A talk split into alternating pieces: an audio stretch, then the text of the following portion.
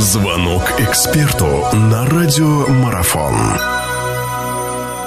Друзья, всех приветствую. Вести радостные. Продолжаем мы купаться в наслаждениях от доставленных нашей сборной хоккейной, которая стала чемпионом мира. Пятый раз в своей истории сборная России стала чемпионом мира. 27 раз всего в истории команда России, СССР, СНГ, сюда плюсом можно добавить, выигрывают чемпионаты мира.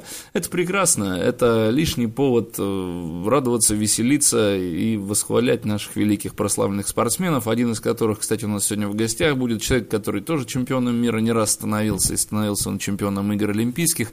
Олег Владимирович Браташ у нас в гостях. Сегодня мы с ним поговорим, проанализируем, что называется, порадуемся еще раз этой победе. Поговорим о финальном матче. И вот первый вопрос мой так будет звучать. Олег Владимирович, все-таки невзирая на победу, не было ли такой тревоги, что ли, особенно после того, как наши стали во втором периоде проигрывать со счетом 2-1? Большие очень тревоги и опасения были после первого периода, потому что мы первый период проиграли по игре. Вот. Хорошо, что не по счету, но по игре мы, мы проиграли первый период, и были очень большие опасения. А с чем связано вот такое нервное начало? Ну, начало игры было действительно очень нервным, потому что сразу команды обозначили свой боевой настрой и очень нервничали и те, и другие, а вот э, когда немножко эти эмоции остыли, и когда пошла уже игра сама во второй половине первого периода, мы, мы ее провалили, мы ее проиграли.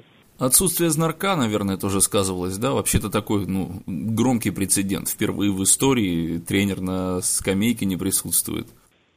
Вы знаете, что вот именно в этой ситуации, конкретно на эту игру, я думаю, может быть, эм, вот это, как ни странно будет звучать, э, эта ситуация может и на пользу в психологическом плане пошла команде. В плане э, их настроя и спортивной злости полуфинальной игре против шведов, когда Бобровский потащил тот самый несколько бросков, и вот в частности бросок Мюллера, тогда это назвали переломным моментом. Вот переломный момент финальной встрече, он когда наступил? Когда Овечкин счет сравнял или же раньше? Переломный момент, э, я думаю, что наступил в перерыве между первым и вторым периодом, когда тренеры внесли коррективы в тактические действия нашей команды.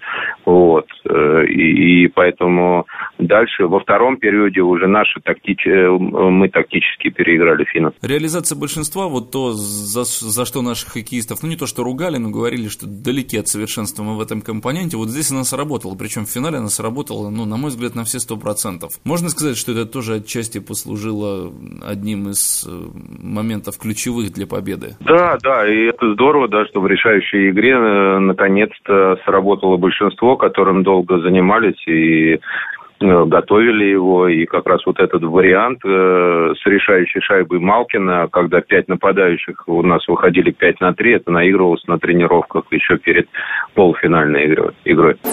Продолжение беседы через мгновение.